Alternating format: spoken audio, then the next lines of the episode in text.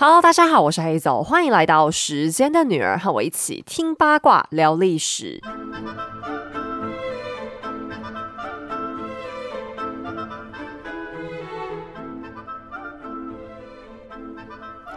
上信馔玉是成立九年的台湾本土品牌，旨在追求天然、健康又美味的坚果点心。采用天然食材，注重新鲜，制作过程品质严格控管，不使用色素、防腐剂等化学添加物或看不懂的成分，在健康和口腹之欲当中取得最佳平衡。上信馔玉自上市以来深受各方好评，连续两年蝉联网络美食人气王宝座，于二零一九到二零二二年间都有商品获得食品界米其林 ITQI 奖项，更荣获二零二二、二零二三台湾烘焙赏的 Top 三十。除了对于商品的用心，上信馔玉也珍惜这块土地上的人情，与台湾小农和在地茶农联名合作，每个月为会员特别制作讲述职人故事、在地文化的电子报，透过文字带大家深入了解台湾各地充满温暖和努力的小故事。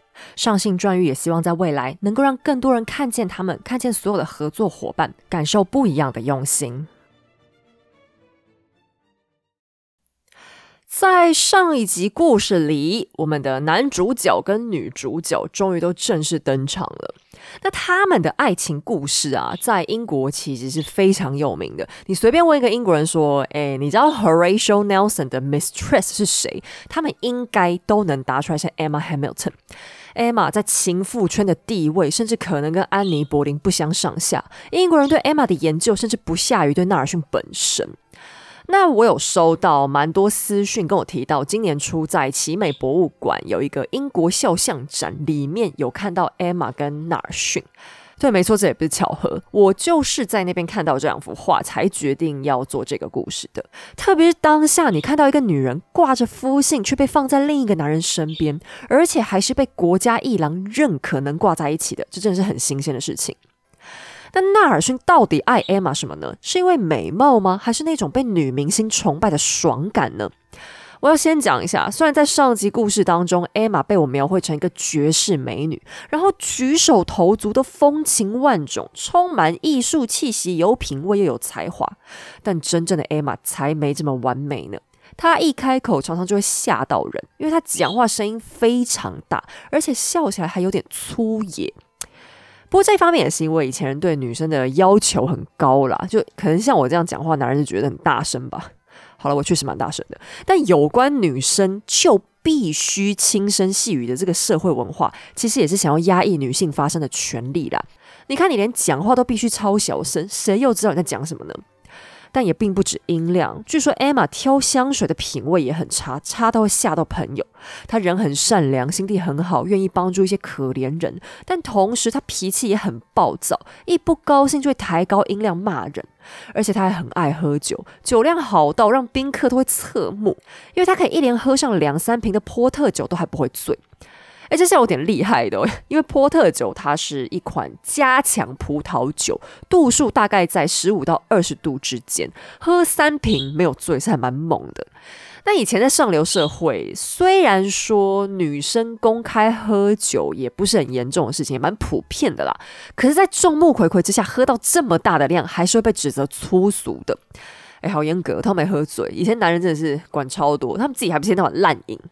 但总之呢。艾玛她的上流风是最好坐在那里不要动也不要讲话才行的。可是艾玛到底为什么会受欢迎呢？不管是社交圈也好，她老公也好，纳尔逊也好，这样被我一说，她好像缺点重重，怎么大家还是喜欢她？其实纳尔逊绝对不是爱她的完美，甚至后来艾玛跟他交往之后，越来越多缺点浮现，可是他反而越来越爱，这到底是什么魔法呢？我觉得这可能真的是 Emma，她身上有很多一般上流妇女比较没有的特质吧。她本身是真的非常聪明，而且她身上有一种韧性，不是脾气古怪、很讨人厌的那个韧性，而是强韧的韧性。你看她每一次的身份翻转过程，都看似不可能，从帮人打扫的家政妇，突然转变为舞娘，再变成贵族包养的二奶，大着肚子还照样换男友，结果最终还找到了贵族官员当老公。这听起来根本不可思议吧？写成小说都会被人家骂，这个玛丽苏女主角光环会不会太强？可是 Emma 就是有一种自信，出但第一件又怎么样？反正我就是要拼一把。我想这应该也是他最有魅力的地方吧。另外，Emma 还有一个优点，就是她非常懂得审时度势。翻译成白话文的意思，就是她非常会看脸色。当他刚刚与汉密顿爵士结婚，开始能自由进出那不勒斯宫廷之后，由于他出众的美貌，国王斐迪南立刻化身猪哥，想将他收为情妇。但艾玛只是用聪明又得体的方式公开回绝，所以立刻赢得了真正的掌权者卡洛琳王后的赞赏。整整五年，艾玛和卡洛琳亲密无间，他们会一起说悄悄话，一起读书，一起打扮。艾玛成为那不勒斯宫廷实际上的公关顾问，卡洛琳在写信的时候还会向艾玛自称自己的小名夏洛特。有一年，维苏威火山爆发，王后还直接要艾玛一家人暂时搬进宫来住，以防危险。有次汉密顿爵士生了重病，病况一度万分危急，艾玛担心的整整守在床边八天。卡洛琳每天都会记得写四五封信过来宽慰他。艾玛对这段友情也很忠诚。在法国大革命爆发之后，她特别以大使夫人的身份拜访了玛丽安东尼亚，并且偷偷为法国王后带消息给那不勒斯王后。当她转述凡尔赛宫中的一切时，出于同情心，还忍不住哭了起来，深深触动了卡洛琳。从此，他们的姐妹情又更亲密了。尽管 Emma 的出身不太光彩，可说是难登大雅之堂，但王后还是坚持为她打开宫廷的大门。由于他们俩的相处实在太紧密，当时的新闻界还疯传说他们有同性恋关系，报纸上还刊登这两个人接吻的讽刺漫画。这当然是赤裸裸的抹黑。卡洛琳和艾玛确实情深意重，但那完全只是闺蜜情。或许某种程度上，卡洛琳也有一点点把艾玛当成小妹安东尼亚的替代品吧。另外是她也厌倦了朝臣的阿谀谄媚，艾玛却从来不会曲意逢迎。王后对艾玛当然又更加放心。但舆论之所以如此恶毒，背后和政治恐怕也有脱不开的关系。在那不勒斯，艾玛无疑帮助英国取得了很大的优势。其实，国王斐迪南身上是有大量的法国血统，所以一开始并不很想正面参与反法。但卡洛琳却对法国恨得要死，极力想煽动丈夫。原本他孤掌难鸣，但英国大使夫妇总是一再保证会成为他们最坚定的盟友，才逐渐说服了斐迪南。后面再等纳尔逊出现，英国皇家海军能提供的真枪实弹，更加促进那不勒斯倒向英国的态度。很多那不勒斯贵族和知识分子对此都大为不满，认为艾玛严重影响了他们的君主，满腔愤怒就只好转往抹黑他们的形象了。不过，卡洛琳和艾玛的交情也真的有这么单纯吗？恐怕也不尽然。透过艾玛，王后得到了想要的东西，向法国复仇的实力。另一方面，汉密顿爵士也同样利用妻子对王后的影响力，进行了很多煽动性的游说。尽管艾玛对卡洛琳是真正保持着忠诚的友情，但也俨然成为外交棋子。好比在上集故事当中，那不勒斯王室的出逃就是最好的案例。时间接回到卡洛琳和斐迪南一家大小刚抵达西西里。现在原本的宫廷核心那不勒斯，已经在法国雅各宾党人的煽动下，也成立了帕提诺佩共和国。好，这共和国名字不用记，们完全不用记，因为它超级不重要。马上这个共和国就要消失了。但卡洛琳现在对法国的愤恨无以复加。由于他最小的儿子因为严重的晕船死在逃亡途中，所以现在他对法国是新仇加旧恨。她再次向丈夫提出，应该要努力赢回失土。而她一开口，艾玛就跟进，两个女人七嘴八舌，喋喋不休。斐迪南拿老婆没奈何，只好转头警告艾玛：“你再啰嗦，小心我把你从窗户扔出去。”可卡洛琳也不是唯一想复国的人，王室身边有位红衣主教鲁佛，也极力赞成应该反攻。鲁佛是意大利半岛上知名的反共和分子，也就是说，他支持传统的阶级制度。他自告奋勇组织了一支军队，名叫“信仰之军”。讲的好听，他们是要执行上帝的意志。其实这里面的成员大多只是傻乎乎的农民，甚至还有一大堆在地的盗贼。纳尔逊虽然不太喜欢红衣主教，更不喜欢这支乌合之众，可是因为他对那不勒斯的沦陷有点自责，就还是勉强出借了几艘船，帮助信仰之军行动。由于他们和现在同样反法的俄罗斯牵上线，有了外国的专业队伍压阵，居然也真的有将法国人扫荡一空的趋势。但信仰之君就是一把双面刃，别忘了，这群人当中有一大批都是不法之徒。当他们攻进那不勒斯的城门，一场毫不虔诚、毫不慈悲的大抢劫就开始了。匪徒们但凡看见漂亮房子就闯进去，宣称里面住的一定是万恶的雅各宾党人。反正只要把所有受害人都冠上雅各宾之名，他们想干什么烂事都可以，包含随意杀人、随意把人头插在木棍上，或者拿人头当球踢。这当然一点都没有基督教精神。红衣主教也开始怕了起来，因为他发现自己根本控制不住信仰之君。这群人现在就只是报名而已。眼看事情越演越烈，匪徒作恶多端的行径越来越充满激情。现在鲁佛变成鲁蛇，红衣主教只想立刻结束进攻，尽早把报名尽快带走。于是，在一团混乱当中，他找上了还在那不勒斯城内的少数法国人，向他们提出，只要他们立刻滚回法国，再也不要回来，就能放他们平安离开。而对于支持共和党的那不勒斯人，他也提出，只要他们重新承认君主制，那将来红衣主教也会请国王既往不咎的。这么简单的条件，法国人当然立刻同意。而对于那不勒斯的共和党人，他们因为担心将来还是会遭到报复，所以干脆就想要跟法国人一起离开。红衣主教也真的让他们走了。这个方案听上去其实挺两全其美的吧？那不勒斯被收复了，共和分子滚蛋了，这不是皆大欢喜吗？谁知道当这个条约传到西西里，却让一堆人非常悲送。卡洛琳很没送啊，他一点也不想放过那群死法国仔。斐迪南也很没送，因为他老婆很没送，所以根据经验，他最好也要表现出一个很没送的样子来。但最最最没送的人，居然是纳尔逊。由于他从小就被灌输了最彻底的反法精神，所以对红衣主教片面决定的这个和平条约怒火中烧。好，我们接下来要先讨论一件事，就是纳尔逊他到底是不是一个好人呢？在先前的故事当中，他这人听起来挺不错的吧？很有绅士风度，很照顾手下，对基层很体贴，对继子视如己出，对国家很忠诚。可他的善良其实是有前提的，那就是你不可以跟法国还有共和这两个名词扯上任何关系。另外是他痛恨打破阶级制度的人。我讲过嘛，因为他觉得阶级制度就是最安稳的社会秩序，所以包含他在加勒比海一带的时候，也曾经展现过支持奴隶制度的倾向。革命追求的自由平等，现在当然更惹他不开心了。于是，当那不勒斯共和党人溜上船想逃的时候，海上战神纳尔逊首先自作主张把他们拦下来了。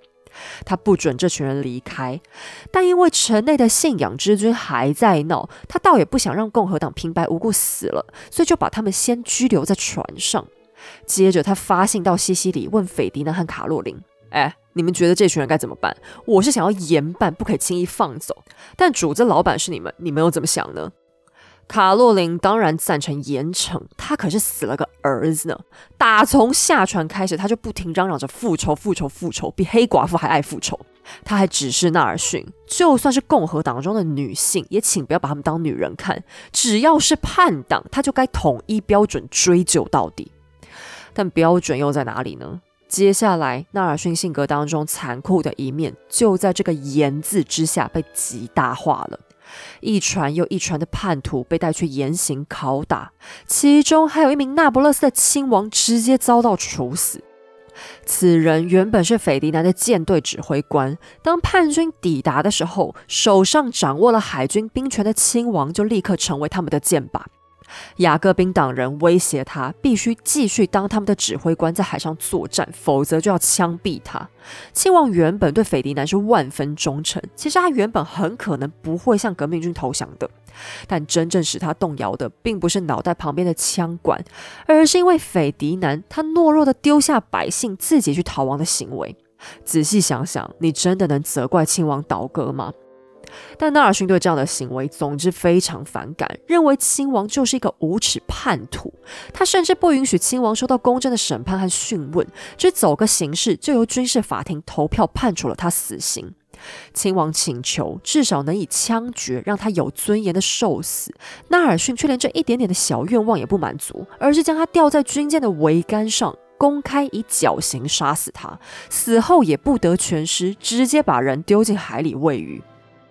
这一想，其他所谓的叛党还在被逼供，海底生物还在亲王的尸体旁边大唱《安德德戏》开 party，斐迪南就在纳尔逊的旗舰上展开了一连串的庆祝活动。这艘威武的大船已经俨然成为国王的行宫，身在其中的人根本看不出王室正遭逢叛乱，因为上头极尽奢华铺张，几个礼拜来天天都在纵情狂欢。英国皇家海军的纪律与严谨同样荡然无存。美食珍馐，川流不息的端上桌。斐迪南吃成了一头猪，宾客们则是喝个不停。为了助兴，艾玛会在旁边弹弹竖琴，许多音乐家有闻风而来为夫人伴奏，气氛堪称是纸醉金迷。但报应很快就来了，虽然说报应的规模有点太小了。有天，斐迪南还正在大吃大喝，海面上却突然飘来一样北泡泡的东西。船员们定睛一看，竟然是惨死的亲王腹中惨白的尸体。尽管他被丢下海的时候，明明已经绑上了一百多公斤重的铅块，居然还是飘上来了。而且好死不死，尸体还飘得离 party 船很近，想不看见都难。旁人也就罢了，但没种又没用的斐迪南国王却吓坏了。他死死抓着望远镜，盯着那具海上浮尸发抖。旁观的人真不知是亲王泡过水的脸白，还是国王受到惊吓的脸更白。斐迪南还崩溃的喃喃自语：“一定是他来报仇了，一定是他过来找我报仇了。”最后还是神父跑来安抚，向国王保证：“亲王他是觉得自己犯下大错，现在想来向您致歉才会如此的。”但比起斐迪南微不足道的心灵创伤，那不勒斯政治难民的处境才真叫可怜。所有人都遭到酷刑审讯，任何被怀疑支持共和国或侮辱君主的人都有罪，被拖上陆地广场吊死。那不勒斯支持国王的基层人民，现在个个都成了心理变态，用最冷酷下流的方式侮辱着死者的遗体，叫嚣着撕碎了他们。等到剩下的幸存者被获准离开时，已经只剩下原本三分之一的人数了。纳尔逊无论是在世时或者死后，都是英国人深以为傲的海军英雄。但他在那不勒斯做下的这场杀戮，却成为他人生当中难以抹灭的污点。这些受难者的死，既没有必要，也违反了国际公约。虽然说红衣大主教和革命分子定下的合约是他片面的决定，但他依然是代表了国王。纳尔逊怎可翻脸不认账呢？另外，英国政府也被激怒了，因为现在这些丑事被纳尔逊一介入之后，搞得好像都是英国的意思。而且，愚蠢的斐迪南在夺回那不勒斯之后很开心，竟册封纳尔逊为他的公爵，每年可享三千英镑的俸禄，还拿到了更多金光闪闪的奖章。最莫名的是，纳尔逊居然穿着一身公爵的新行头，跑到西西里去搞了个游行。现在全世界都知道，我堂堂大不列颠的海军将领，居然成了别国的公爵。你叫英国国王和首相怎么咽得下这口气？波纳尔逊这个人，他最大的缺点，我觉得大概就是他白目白目的吧。比方说上一集他写信跟老婆聊新女友有多么好棒棒，这件事情也是啊。不过另一方面，他可能也是爱钱了。他这个人还蛮爱钱的，因为他花钱花比较凶，所以斐迪南给的那三千英镑也很可能是他更白目的动机。然后他又非常喜欢穿一些很时髦的衣服，再把所有那些勋章奖章通通别在身上，活像个大三八，一点也不符合英国人向来比较低调的美学。所以纳尔逊后来也蛮常被人家嘲笑是个没品味的人。也有人说，那就是他的一种代偿心理，因为他瞎了一只眼睛，又少了一只手，无法在外貌上跟其他男人比拼，所以才会用炫耀军功来弥补这一点吧。但英国政府现在非常不高兴啊，特别是很多人觉得他跟艾玛汉密顿夫人混在一起，脑子都不清楚了，到底谁才是现在海军真正的指挥官呢？另外是，其实英国政府这时候根本不太想管那不勒斯，他们再三下令叫纳尔逊去地中海另一个岛屿协防，结果他竟然胆敢再三拒绝，我看他简直已经忘记自己是谁了。愤怒的海军派遣了他们的地中海总司令前去把纳尔逊拖走，投入另一场对发战争。其实海军总部里的那些老先生们也是好意，他们背后的另一项用心就是要故意把纳尔逊和艾玛分开，因为他们不愿看见一个前途大好的人才陷在不伦恋里。所以等地中海问题告一段落，海军便直接把纳尔逊召唤回乡，不让他继续外派。海军上面虽然是一片好意，但他们很可能没跟外交部事先商量过这个决定，因为此时汉密顿爵士也被从那不勒斯大使的岗位上召回了。一来是大使的身体健康出了问题，再者在意大利半岛搞出的这一大团混乱，英国之所以被迫混杂其中，难道大使会没有责任吗？于是汉密顿夫妇也必须踏上归途。纳尔逊竟然还盘算，既然大家都要回英格兰，不如让大使他们搭自己的船一起，这样他又可以继续跟艾玛勾勾搭了耶！不过海军总司令倒也不是省油的灯，他反应很快啊，立刻下令纳尔逊，你给我滚上岸，从陆地走回家。他实在无法忍受海军的军舰要继续当人家的爱之船了。但颠簸的马车也没能拆散这对爱侣。此时，一段最古怪的旅途开始了。主角是耀武扬威的纳尔逊将军，全身闪闪发光，披满缎带和勋章，活像棵圣诞树。他身旁是容光焕发的别人的老婆艾玛汉密顿夫人，走到哪都挽着将军的手臂，身上穿的披肩还印着斗大的纳尔逊之名。在夫人的另外一边，则是她的原配丈夫汉密顿爵士，总是乐呵呵的笑着，好像看不见自家老婆几乎快趴在别的男人身上。在爵士之外，还有艾玛的母亲，对于女儿种种厚脸皮的行为，同样视而不见。这一行人的返乡之旅，竟成了光辉荣耀的巡回大游行。他们穿过中欧，走了一条有够长的路线，沿途全欧洲的群众都争相一睹击败拿破仑的英雄真容，还为他掌声加尖叫，不停的吹捧。有位偏乡的牧师，甚至徒步走了四十里的路，就为了请将军在他们村庄共用的教堂圣经上签名。好不容易，这一行人终于抵达了伦敦。尽管那一天城内还下着倾盆大雨，群众依然涌上街头巷尾迎接战神回家。但纳尔逊的行为也并不受到所有人的认可。有些绅士一点也不欣赏他的自恋，便尖酸刻薄的批评他本人，看上去根本又呆又虚弱嘛。还有人远远指着艾玛说。哎呀呀，那就是大名鼎鼎的汉密顿夫人吧？我看她怎么胖得活像头猪一样。尽管纳尔逊表面风光无限，其实他心里还是非常紧张的。但你可别误会，那是什么近乡情更怯，只不过是他终于想起来自己已婚的事实，然后他还同时想到老婆大人现在就在伦敦。而艾玛的胖也大有玄机，她原本就颇为丰满，没错，现在更是变本加厉。真正的原因是她腹中已经怀上了纳尔逊的孩子。但你以为我们的英雄会因为怕就机灵起来了吗？并没有，他居然还可以更加白目。就在他的婚外情已经传得满城风雨之时，他居然还决定要让他老婆和情妇见上一面。那一天的状况是这样的：正牌纳尔逊夫人范尼收到老公回家的消息之后，就撅着个嘴跑去找公公，也就是老纳尔逊先生商量。两个人一合计，决定还是要帮忙办一场接风洗尘趴好了。范尼当然知道老公出轨，大家都知道他又不是个白痴。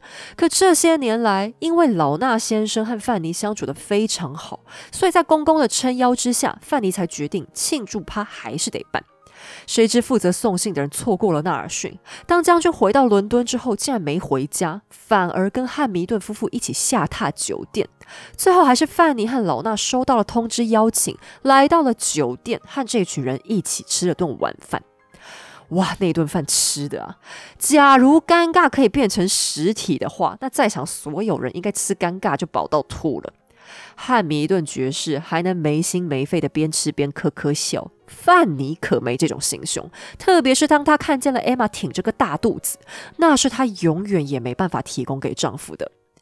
如果说眼神可以杀人，但艾玛这天晚上恐怕已经死了十八次，但她也不甘示弱，同样用最凶狠的神情回瞪着范尼。热爱扒粪的记者很快把这场晚宴的消息传了出去。这群人奇怪的组合很快成为伦敦上流社会花边新闻的头版头条。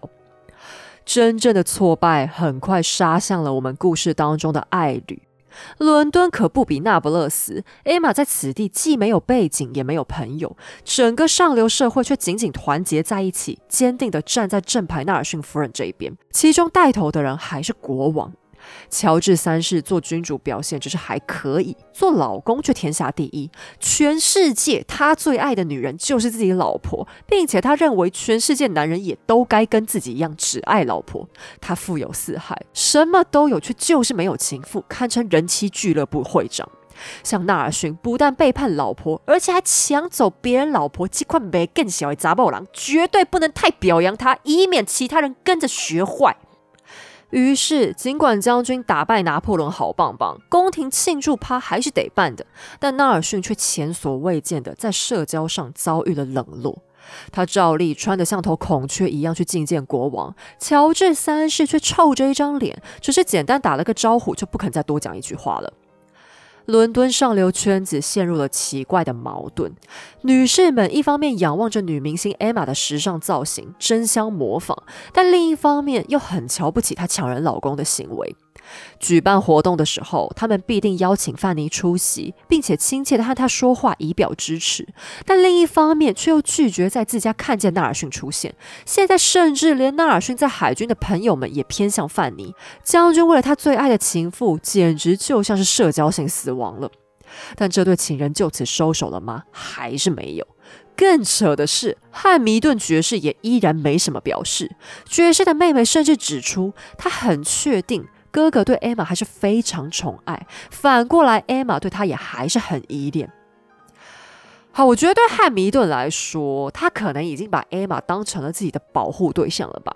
唯一能解释他不断装瞎的答案，就是他不希望艾玛受到伤害，因为只要他自己不说破。旁人就算想对艾玛摆脸色，也还是得看在他的份上收敛点。他自己的尊严也因此还能很阿 Q 的维持在那边。可能对他来说，被笑是个瞎了眼的笨蛋，还是比公开戴绿帽好一点点的吧。他依旧事事为艾玛着想，从没发过脾气，没有提出分居。现在大家回到伦敦，需要新的居所。爵士竟然选定了距离纳尔逊家走路只要几分钟就能到的地方，如此用心，根本已经不是宽容大度能形容的了。事情很快更加急转直下，范尼的忍耐终于到了极限。你完全没办法责怪他，因为纳尔逊现在已经连表面功夫都不肯做。当年圣诞节，他直接公开跟汉密顿夫妇跑到朋友的乡间别墅度假。在节日的第二天早上，他终于回家吃早餐。没想到他还在得寸进尺，餐桌上张口闭口都是汉密顿夫人、汉密顿夫人、汉密顿夫人。忍无可忍的范尼忍不住大喊：“够了！我厌倦了一直一直一直听到亲爱的汉密顿夫人。我已经决定了，你选吧，要我还是他？我已经不能再忍下去了。”面对激动的范尼，纳尔逊却只是平静的回答：“讲话小心点啊，范尼，我是很爱你的，但我并不能忘记对汉密顿夫人的责任和义务，并且我也只能带着爱与敬意提起他。”范尼闻言，立刻气得起身离开，而纳尔逊更是随即收拾行李，直接搬到了汉密顿家去住。哎，我真不知道这人到底在干嘛。他真的，他没有想过，他这样的行为其实是在公开羞辱所有的人呢。他不只是羞辱了范尼而已，对汉密顿家人来讲，其实状况完全一样。因为有些事情，其实你只要能维持住表面上的那个状态，大家就还不会太难看嘛。可是当你把最后这一层窗户纸捅破，就是大家一起尴尬而已啊。你把下面那些乱七八糟的事情公开摊在阳光下。对谁有好处呢？你现在要汉弥顿爵士怎么办？他只好戴绿帽戴到自己家里面去了嘛？你根本一点都不尊重他。我在想，纳尔逊他是不是跟拿破仑一样，也是有些人际障碍吧？甚至拿破仑都没他这么恶劣，感觉上他好像真的是不太通人情世故，是打仗的时候脑子被大炮打坏了吗？怎么可以有这么少根筋、这么白目、这么自我中心的人呢？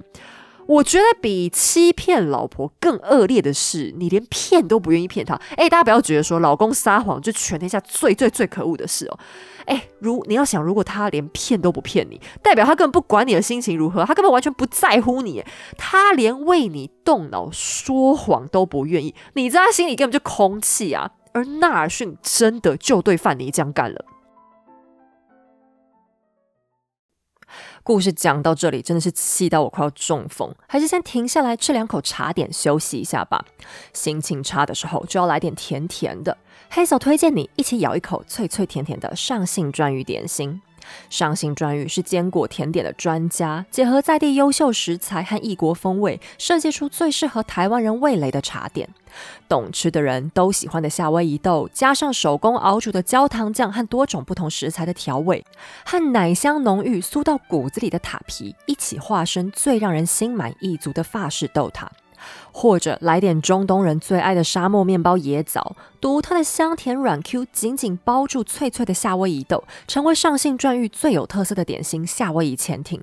喜欢嘎嘣脆口感的话，还有意式脆饼 Biscotti，核桃的脆和独特功法烘烤出的面粉香融为一体，不需要额外添加奶油就能做出这款经典托斯卡尼午茶点心，让你体验看看健康的东西居然也能很好吃。平常不太爱吃糖的 Hazel 还要独家推荐上信专玉的太妃糖，一口咬下去，除了杏仁的甜脆，用法国顶级伊斯尼奶油煮出的焦糖还更清脆。不同的食材结合成奇特又让人上瘾的口感，是让人心情都能亮起来的好滋味。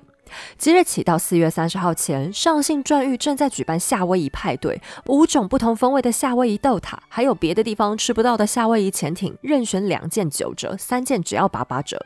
喜欢硬脆口感的话，还有四种口味的意式脆饼，任选两件八八折。不管是透过官方网站下单，或在门市现场选购，结账输入优惠码 Hazel，还能再享有时间的女儿粉丝独家满额折百的优惠，还有高质感的满额礼要特别送给你。更多丰富的活动内容，请参见今天的节目资讯栏。黑走热情推荐，一起来尝尝停不下来的上信馔玉美味吧！哎，今天这品牌爸爸，我跟你们说，好吃死了！我晚点再认真跟你们介绍，因为它好吃东西太多，我一言难尽。我们接下来先回到故事里，继续骂一下渣男。但看不顺眼这一切的人也不是只有我，英国海军更是火冒三丈。他们觉得纳尔逊在私德问题上实在是太超过了，所以赶快要把他派出海，不想让他继续扮演伦敦第一渣男。纳尔逊在被迫出发以前，最后一次拜访了自己的原配夫人。当时范妮正好要上床睡觉，一看见丈夫过来，便伸出了手。纳尔逊顺从的握住了，范妮只能悲哀的说。你是最最光荣的男人，世上没有别人能比你拥有更多的荣耀。但现在你摸着这个荣耀，告诉我，难道你曾听见别人说过我有任何一点对你的不忠吗？纳尔逊只是冷淡地回答了一个 “no”，然后便转身离开了。他曾经爱过范尼吗？其实多半是有的，因为新婚燕尔之时，他们也曾经形影不离。纳尔逊也曾经恨不得让全世界知道自己的幸福美满。以前在海上扬帆时，他也曾日日挂心远方的妻子是否安好。可惜两人之间的性格差异和聚少离多，终究还是毁了他们。他忘记了自己对范尼许下过的不离不弃，冷酷的走开。从此，这对结离十四年的夫妻再也不曾相见。纳尔逊虽然还愿意每年提供范尼一千八百英镑的巨额赡养费，但他们之间的情分还是终于走到了尽头。另一边，孕妇艾玛一样被留在陆地上，继续由她的绿帽老公照顾着。那接下来这一段会比较励志一点点，因为艾玛这时候确实长得非常胖啊，怀孕嘛，谁怀孕会很瘦呢？可是这个时候的她，居然还能让威尔斯亲王，也就是英国王太子，拜倒在她的石榴裙下。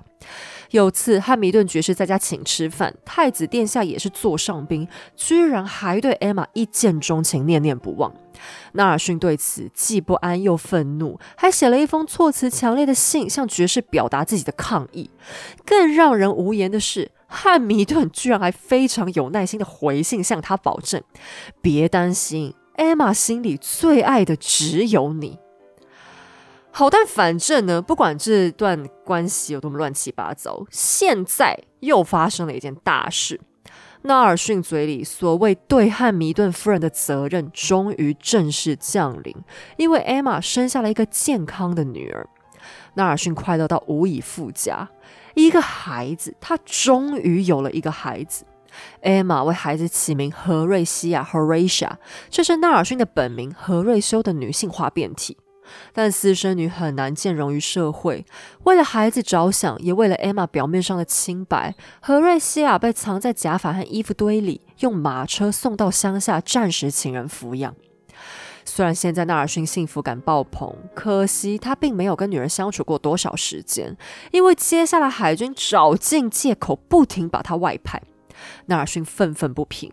他知道这一切都是想拆散他和艾玛的阴谋，导致他还跟军中的几个至交好友翻了脸，但大家却还是有志一同，坚持要借公务阻止他继续伤风败俗，所以这里那里的派他在海上到处爬爬造了好长一段时间。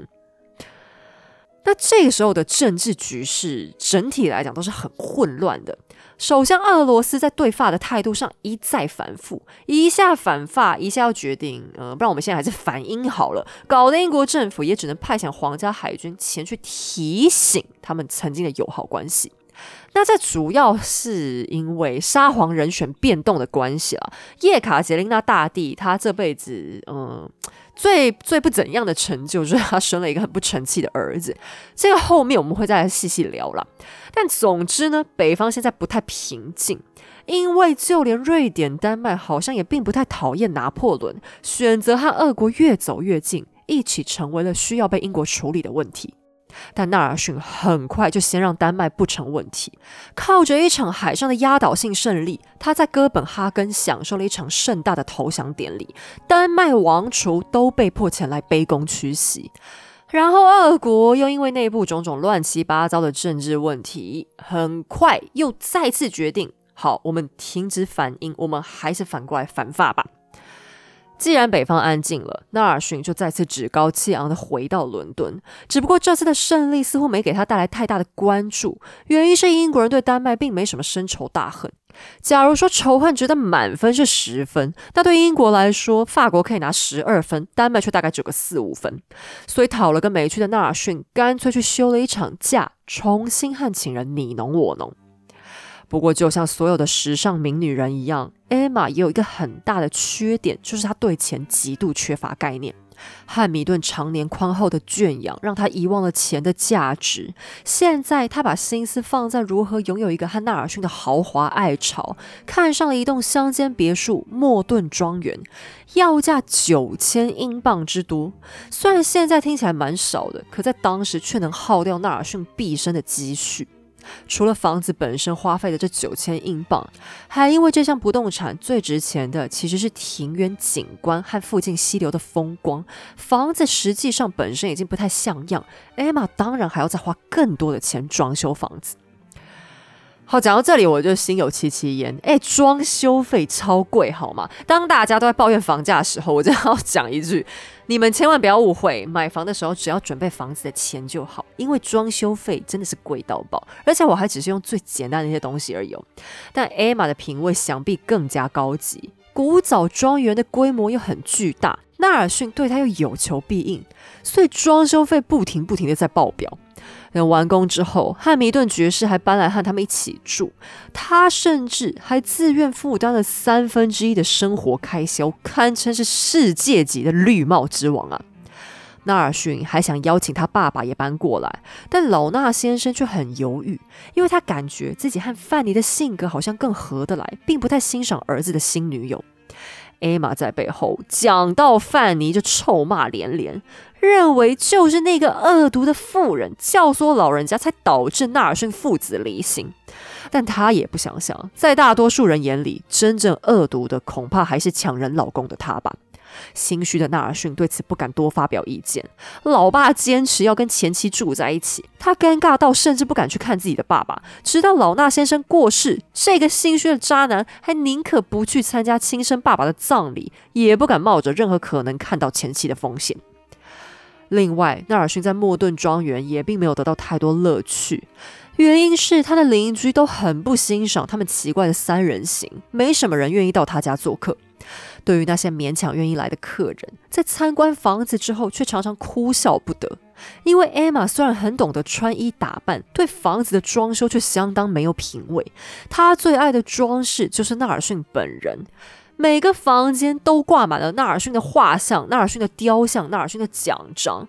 他本人一走进去，就像在照镜子一样，导致客人们都在怀疑他这个人的自恋狂到底有多病入膏肓。此时，纳尔逊不但已经官拜海军中将，还被册封为子爵。英法暂时进入了难得的和平时期，原因是拿破仑才刚发动完雾月政变。才坐上法国第一执政的他，为了休养生息，便不肯随意发动战事，便派遣了哥哥约瑟夫和英国签订了雅棉条约，双方止战。这对纳尔逊来说可不是什么好消息，因为他现在是房子的奴隶了，不打仗的海军却只能领半薪。最主要是他那满腔的爱国情怀现在也无处发泄，把他憋得好不郁闷。于是闲来无事的纳子爵突然想到。哎，不然我去议会晃晃好了，因为我现在被封为贵族，可以有资格进议会了。既然没有战功做我的 spotlight，那就用我高明的政治见解来 surprise 大家呗。结果呢？结果当然是做梦。纳尔逊像你这么白目的人，要从政成功，本来难度就是很高的嘛。特别是他现在的立场是极力反对雅棉条约，觉得法国在其中比英国占了更大的便宜。可其他议员只是想要停止打仗，停止消耗国库，双方当然会不欢而散。自讨没趣的纳子爵只好撤退。百无聊赖之下，他决定来办个家庭大旅游。但这个家庭定义和一般的家庭又大不相同。由于何瑞西亚只是个见不得光的私生女，所以并不能一起去。倒是汉密顿爵士脸不红气不喘的参加了。接下来，英国报纸上开始了一连串像八点档肥皂剧本连载一样的奇葩报道，标题就叫“上流三人行”。汉密顿爵士夫妇加上纳尔逊将军，今天去了这里，明天去了那里，好像什么拆不开的铁三角一样。他们跑到英国各大城市参观旅游，所到之处都有人争相邀请他们，想为将军举办欢迎宴会。这可比他们待在伦敦舒服多了，因为地方上的贵族乡绅宽厚得多，对他们的不伦恋并不太重视。可是这看似平衡的三角关系，接下来终于还是出现了变动，因为汉密顿爵士的健康每况愈下，在高龄七十二岁时，疾病发作，倒在了妻子的怀里断气。这个保护了艾玛大半生的男人，就连死后还留下了每年八百英镑的收入，确保早已红杏出墙的妻子能终身无虞。艾玛换上丧服，神色哀伤。只不过，按照他的画家朋友勒布伦夫人所说，当关上门之后，艾玛清脆又活泼的歌声和钢琴声听上去倒是挺愉快的。纳尔逊现在终于完完整整的拥有了艾玛。尽管艾玛的容貌在长期狂欢的生活下大有减损，身材还明显走样，但在他的眼里，艾玛还是最美的。只不过随着时间过去，纳尔逊自己也渐渐变了。时年四十五岁的将军好像终于成熟了一点，不再热爱成为众人目光的焦点。平凡的日子里，他也不再浑身挂满奖章与缎带。他的性格渐渐安静了下来。不用出海的时候，他最大的乐趣就是看着女儿何瑞西亚慢慢长大。尽管何瑞西亚现在终于能一起住在莫顿庄园里，但他台面上的身份却只是纳尔逊和艾玛收养的孤儿。纳尔逊的朋友们或多或少猜到了真相，但为了维护将军早就不清不白的名声，他们什么也没有多说。西元一八零三年，英法短暂的和平破裂了。拿破仑再次联合西班牙海军，期望能实现击垮英国的梦想。纳尔逊被任命为地中海舰队总司令。任务是在海上追击法国，要赶在对方与西班牙会合之前，抢先一举打垮他们，以防后患。但纳尔逊误信了殖民地总督提供的错误情报，等他匆匆赶到目的地，哪里还有什么法军？只剩下三块飘在海面上的破木板罢了。这个失误严重拖慢了他的脚步。接下来每次他恰好都会错过和法国开战的机会。最后这场追踪花了有两年的时间，他跑遍了大半个地球，却徒劳无功，还把自己搞得气虚体弱、歪七八倒的上岸了。但纳尔逊真的失败了吗？也不尽然，他只是没能用火炮和刺刀赢得辉煌的战功，但他的追赶确实也让法国不敢轻举妄动。当他唉声叹气的回到英国，甚至还自责的认为活该被舆论痛骂，没想到英国大众识货的很，依然用最热烈的掌声欢迎了他。这样的欢迎不再只是虚幻的掌声加尖叫。当时英国工业革命正在鼎盛之时，英雄纳尔逊也成为了第一批被做成量产纪念品的名人。纳尔逊杯子、纳尔逊盘子、纳尔逊扇子、纳尔逊盒子、纳尔逊瓶子、手帕、胸针、挂毯，满街都是。他还经常被请去当艺术家的模特儿，以制作更多五花八门的纪念品。从前的纳尔逊一定会热爱这种明星生活，但现在的他沉稳了许多，只想赶着回家抱抱艾玛和何瑞西亚。他很珍惜这样的时光，因为他知道平静的幸福恐怕已经不能再持续多久了。法国的拿破仑终于揭开了共和的遮羞布，为自己黄袍加身，成为了法兰西皇帝。而作为反法的头号先锋，英国绝不可能袖手旁观。果然，在休息了只有短短两个月之后，将军再次收到了召集令，必须离开他挚爱的艾玛。这一次，他不愿意这样就走了，而是期望多少能给爱人留下一个名分。可是，依照当时的社会规范，他不能离婚。远方的范尼短时间内大概又死不了，要想再婚那是不可能的。但他还是想多做些什么。于是，他和艾玛携手一起在教堂领了圣餐，交换了戒指，请牧师尴尬地见证了他们的深刻友谊。在这对有情人心中，这已然是他们的结婚典礼了。纳尔逊对自己的命运已经有了预感吗？或许真是如此吧。这将是他最后一次踏上英国，最后一次亲吻艾玛，也是最后一次拥抱何瑞西亚。为了国家，他踏上了自己的旗舰“胜利号”，负责领导总共三十三艘船只组成的舰队，准备迎击他毕生最痛恨的敌人——法国。就在英国的对面，法西联合舰队已经一字排开，悄然不动。空气当中几乎可以嗅闻到的紧张，让纳尔逊知道这一切都是暴风雨前的宁静。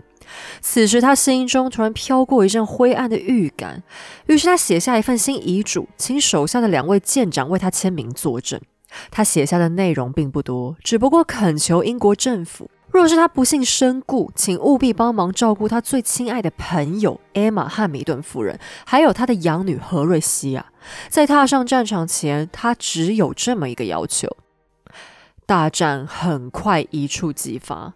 在点燃第一响炮火之前，纳尔逊从旗舰上向所有英国船只用旗语打出了他最著名的一句话：“英国期望每一个人都恪尽职责。”他穿上全套大礼服，浑身再次别满了闪亮的勋章。胜利号的舰长哈迪劝他别戴，以免宝石的光芒在一片混战当中，要是反射出去，会让他成为敌人的靶子。但纳尔逊却不肯听，还说他并不害怕敌人看见自己的荣耀，他就是要让所有士兵都能看见自己。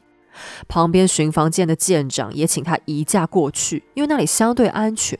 大家都很担心指挥官待在战舰上会有什么闪失，但纳尔逊当然也不可能同意这种退缩般的举止。他坚持要和所有官兵同进退，站在最前线，亲自下达每一项决策。这就是纳尔逊。或许他自恋，或许他爱现，或许他谈起恋爱就管不了自己有多缺德。但一踏上船，他心里想的就只有职责。他知道眼前这场战役有多么的重要。他深爱的国家在陆地上恐怕很难抵挡凶狠的拿破仑。假如连水上都守不住，后果实在不堪设想。法西一共有三十三艘巨大的船舰，己方为了物资补给，现在已经先离开了六艘船，只剩下二十七艘能与之相抗。但英国在海上常年累积的经验，还是给了纳尔逊强大的信心。他无所畏惧地看着敌人，决心务必要守住英吉利海峡。接下来发生的事情，我们在拿破仑的故事里就已经大概讲过了。英国出击的方式，实际上大多是纳尔逊根据当天的风向风速决定的天外飞来一笔。他将队伍拆成两列，直直把法西的一横排列阵切成三节，然后所有英国船只只要一接触到敌方战线，就要立刻展开攻击。由于当天的风速很弱，在比较远的法西船只移动速度很慢，等他们终于能赶来支援，也只会刚好成为英国的下一个攻击目标而已。纳尔逊所在的旗舰胜利号首先瞄准了法国最强大的可畏号，由于久攻不下，己方的另一艘船勇猛号也加入混战。法国的可畏号确实强大，胜利号都还没靠近，对方的炮火就激烈的不断发射。纳尔逊的传令官先被炸死，随后顶上的那个人也马上丢了命，有八名海军陆战队员更被一名炮弹一次送走。但纳尔逊非但没退缩，还向身边的哈迪舰长一口咬定：这种炮火太猛烈，是不可能保持多久的，让我们继续往前冲吧。当胜利号终于插进敌方阵线的时候，更猛烈的交战开始了。空气当中都是火药的气味和喷溅的碎片。哈迪舰长只能不断调整作战方式，一边尽力维护自己活命。纳尔逊不是那种会一直啰嗦手下的长官，他只会提出明确的整体作战方针。那些进攻的细节，则是会让优秀的舰长们自由发挥创意。所以哈迪有好一阵子都只是心无旁骛的关心战场。但他身边也实在安静了太久。当他终于觉得好像哪里不对劲，转头一看，这才发现指挥官竟然已经跪倒在地，用手撑着甲板，全身上下喷满了自己的鲜血。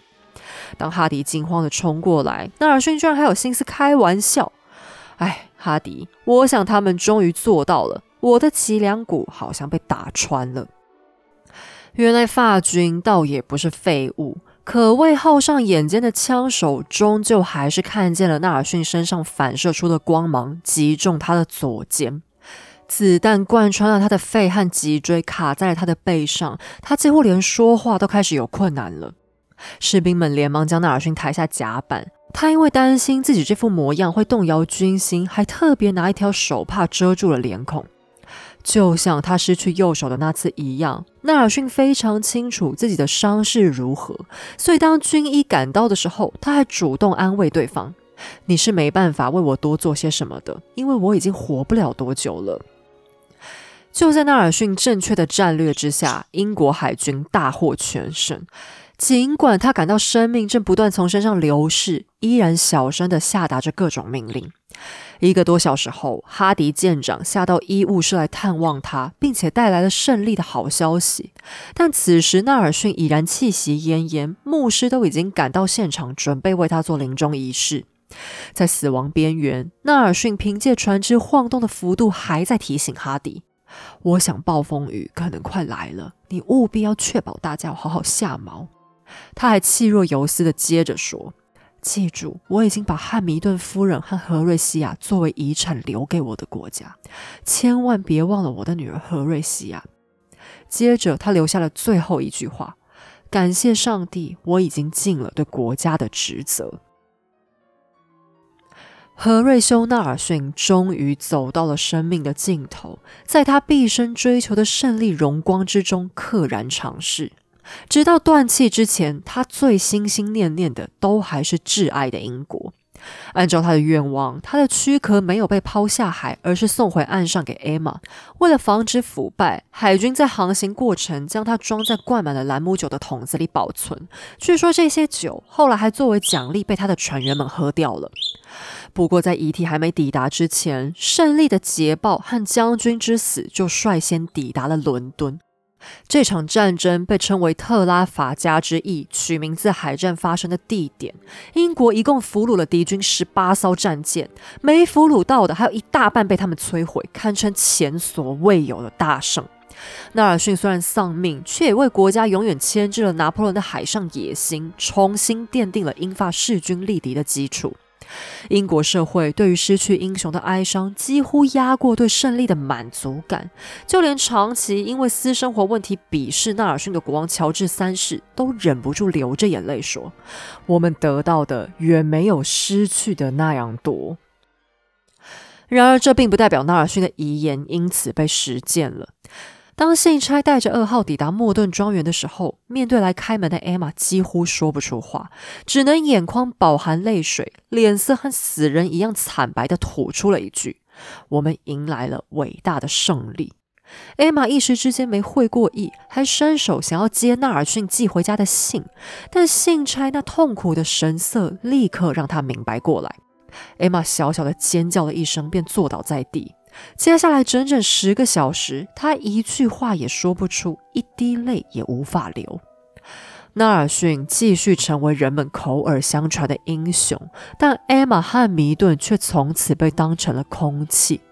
为纳尔逊举行国葬的日子这一天，沿途有超过十万人夹道瞻仰，艾玛却不被允许出现在葬礼上。乔治三世将纳尔逊的抚恤金送去给原配范尼，一应荣誉和奖金也只留给范尼和纳尔逊其他手足。何瑞西亚更是被彻底忘个精光。艾玛只能守着汉密顿爵士留下来的八百磅年金，在充满回忆的莫顿庄园过日子。纳尔逊的死是公众自动洗刷掉过去对他私德有亏的不良印象，但艾玛和米顿却成为大家更加拼命想忘记的存在，生怕英雄之名继续被玷污。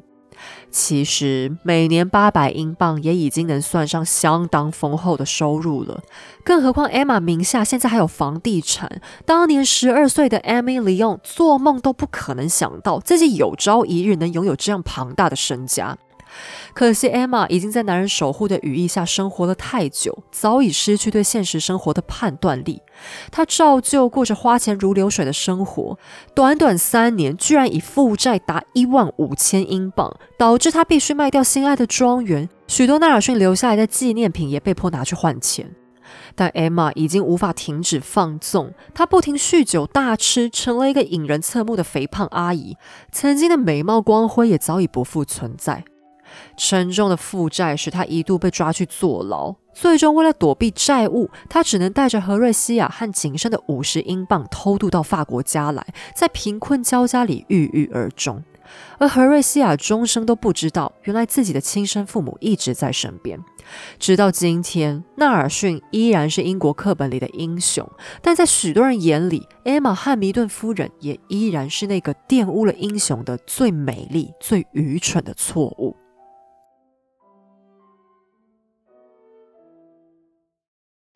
挂时间好，在八卦开始之前，我要先来跟你们热情介绍一下今天品牌爸爸，因为它太好吃了。哎，这次夜配我超欢乐，因为体验的时候吃了一堆点心，那就是上信转玉他们的坚果甜点，鼓掌。哎，因为它太好吃了，你们都知道，我本来是一个没有很爱吃甜点的人。我那时候被邀请体验，还想说十之八九应该会被我拒绝吧。就收到之后，我每天狂吃，就吃了两个礼拜吧。那我来讲几个我特别喜欢的好了，因为他们家的产品品相其实蛮多的。首先就是他们家最有信心的夏威夷豆产品。那它有一个夏威夷潜艇，是我蛮推荐没吃过椰枣的人可以吃吃看，因为这平常在其他地方应该是比较难吃到的东西。椰枣它就是中东人的最爱，他们几乎每天都在吃，然后出外旅游的时候都一定会带这个东西。它也被叫做绿色黄金，因为它的营养价值很高，而且里面还有一个特别的香味，中东人爱死它了。那我以前其实也有吃过椰枣，可是这东西单吃有点太甜，而且我吃到那个可能保存的不是很小心吧，就有一个奇怪的油腻感。但上信专于他们的椰枣很新鲜，只有一个香味，没有什么奇怪的油感。然后他们的夏威夷豆也是完全不会有那个油耗味的，两个搭在一起的甜度也变得很刚好，配茶吃很舒服。那夏威夷豆塔的话，他们有五种口味，卖最好的好像是原味吧，但我自己最喜欢的是咖啡豆塔。因为本人就是超爱所有咖啡味的任何东西，然后是他们还有一个叫焦香豆塔的，我也很爱。焦是胡椒辣椒的那个焦，它就是把麻辣味加到麦芽糖里，然后淋在那个豆子上面，咸咸甜甜的，超级香，很适合我们这种爱吃咸食的人。哦，它海苔口味的也蛮好吃的啦，我就很喜欢吃，就有点咸咸的东西。不过他们的甜咸不会很奇怪，我知道我现在会担心，就甜咸两个味道搭在一起会很怪。不过他们家的豆塔调味吃起来超级顺。我有一天就不小心吃了三个，哎，这豆塔这还被玛丽认证哦，因为这小孩他平常就是被训练的蛮好，就不太会偷吃我们人类的食物。结果前两天我第一次在他放飞出来的时候吃，然后我那个豆塔刚拆开，他就整个飞扑过来。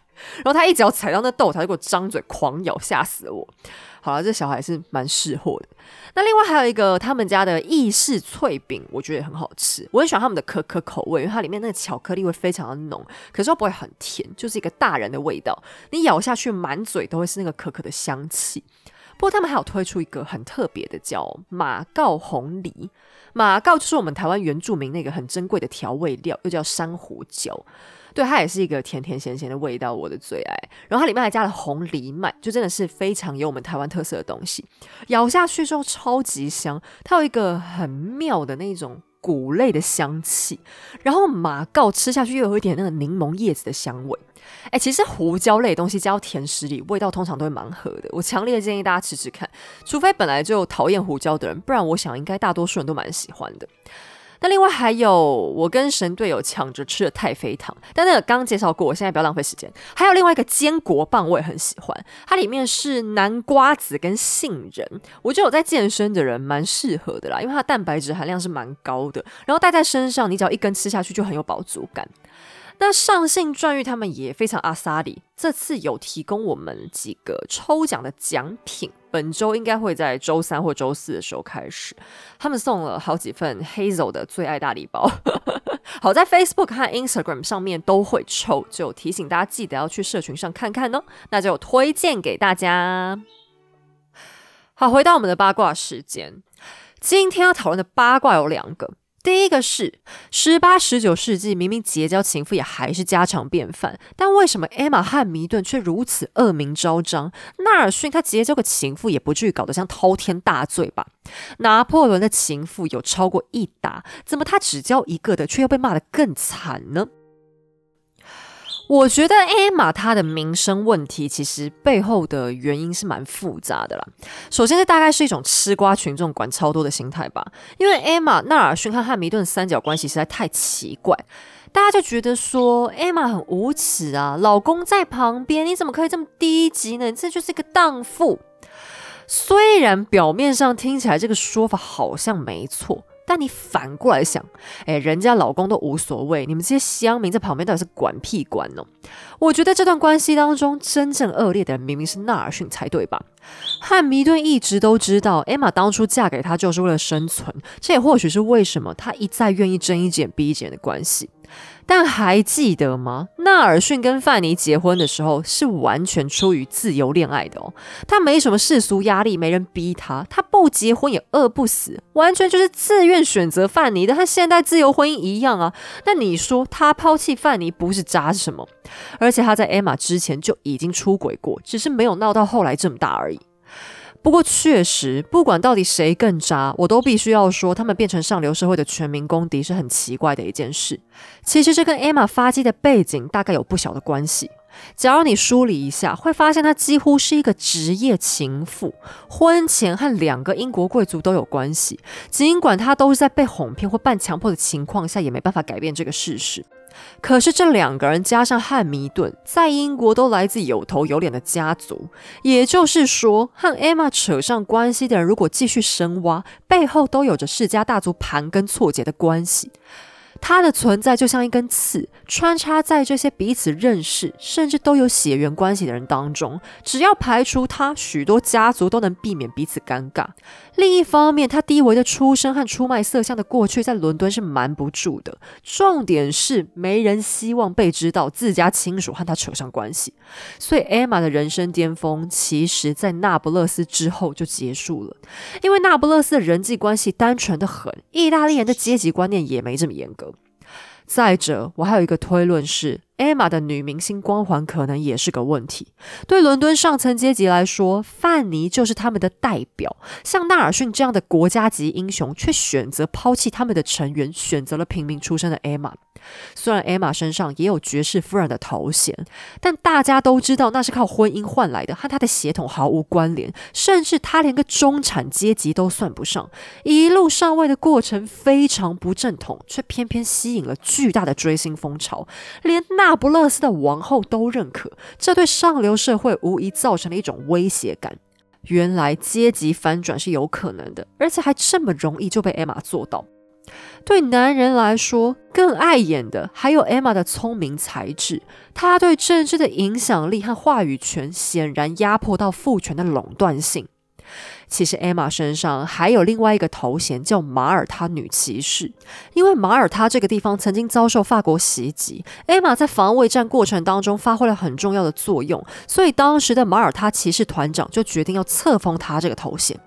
哇，这还得了！其他贵族女性甚至男性都做不到的事情，艾玛却做到了。要是不封杀她，让她真的成为典范，岂不是对贵族父权最大的威胁吗？所以，如果你注意细节的话，就会发现，伦敦对他们的不伦恋的态度是要把纳尔逊跟艾玛隔离，好像隔离之后就没事一样。也就是说，在大众认知里，纳尔逊是被艾玛带坏的，艾玛是祸水，是灾星，没有他，纳尔逊照样还是个清白的好人。不过，虽然纳尔逊很渣，我也必须要说，为了艾玛，他承担了非常大的社会压力，能扛住这些压力，坚持继续跟艾玛在一起，把她作为实际上的妻子，也算得上是够男人的行为。或许我也不该骂他是渣男，更该嘲笑他结婚的时候脑袋不清楚才对吧？其实对他也好，对范尼、对艾玛也好，他们最大的悲剧就是生错了时代。假如发生在今天，或许他跟艾玛一开始也会被骂是小三和小王。但这年头婚后出轨的人还少吗？骂个几年，大家离婚之后再婚，他们会是一对很幸福的夫妻。其实大家之所以觉得范尼很可怜，也是因为在当代没办法离婚，否则范尼搞不好也早就找到第三春了呢。第二个八卦是，为什么纳尔逊会如此伟大？他最重要的攻击又是哪一项呢？很多人在一讲到纳尔逊，就会立刻先联想到特拉法加战役，认为这是他最高明的胜利，而且影响也是最大的。不过后来渐渐有一些史学家认为，他在尼罗河之战的表现和影响力才更深远。虽然英国在当中俘虏的船只没有后来特拉法加那么多，可是纳尔逊截断了拿破仑埃及远征的退路，导致他在亚洲的行动被围困，在极度缺乏补给的情况下，才被土耳其给收拾掉了。并且因为法国海军派去尼罗河作战的船几乎全毁，后面拿破仑想要再搞欧陆封锁的时候就变得很无力。另外是纳尔逊守住了英国的东方航道，所以英国在印度等等的商业利润又继续维持了很久。尼罗河之战还被很多史学家认为是大航海时代最伟大的一场战役，因为它对拿破仑战争的阻截力量太大了，而且完全是一场压倒性的大胜。所以当时不只是土耳其苏丹送了纳尔逊礼物，俄国沙皇也送了，欧洲反法国家几乎大家都送了一堆亮晶晶的东西。纳尔逊身上那一大堆珠宝，很多都是在尼罗河之战拿到的。那特拉法加战役之所以会非常的有名，除了英国俘虏的船只数量惊人，确实是一大原因，但纳尔逊的阵亡多少也增加了大家的关注度。其实以纳尔逊的性格来说，他对战争的才华和天分确实很高，但他的性格当中也有过于莽撞、冲动、专断独行的问题。他的生涯当中也有过几次的惨败，只是因为他的胜利太过辉煌，又死在了事业的最高峰，所以当代很多人也选择性的遗忘了些失败。另外，他的对手太强大也是原因，在当时能够击败拿破仑的人实在太少了。反法联盟非常需要一个精神指标，带大家证明拿破仑也是可以被击败的。这当中或多或少也有一点点造神的味道在吧？后来，为了纪念他，伦敦特别将西敏的一个广场改名为特拉法加广场，中央还树立了巨大的纳尔逊纪念柱，高度达四十五公尺，也就是十五层楼，顶端放着他的雕像，基座则是刻满纳尔逊毕生的功绩。每当看见这根柱子，英国人就会想起曾经的辉煌。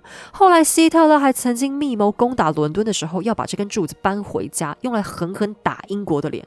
你就知道纳尔逊在精神上对英国人有多大的影响力了。不过，以我个人的观点来说，纳尔逊是天才，是英雄，但我不会说他是个伟人，只怕他自己也从没以伟人当做过生涯目标吧。和拿破仑不同的是，他并没有称霸世界的野心。在他的丰功伟业当中，他真正的用心，单纯就只是为了国家好而已。但我也没有因此看清他的格局，因为换个角度来说，纳尔逊对世界造成的破坏性也更小得多。你不会看到他在战争过程当中有什么过度贪婪的行为，除了在那不勒斯的屠杀过于残酷，但他几乎不曾有过主动侵略的行为。拿破仑在很年轻的时候，真正的眼光就已经放在政治上，纳尔逊却是更纯粹的军人。虽然他有点爱钱，但对于权势之类的东西却非常容易知足。虽然工作是打仗，但你也常常能在他身上看到慈悲心。就像他虽然支持奴隶制，但那也只是当代英国的普世价直观。他同样反对虐待奴隶的残暴行为。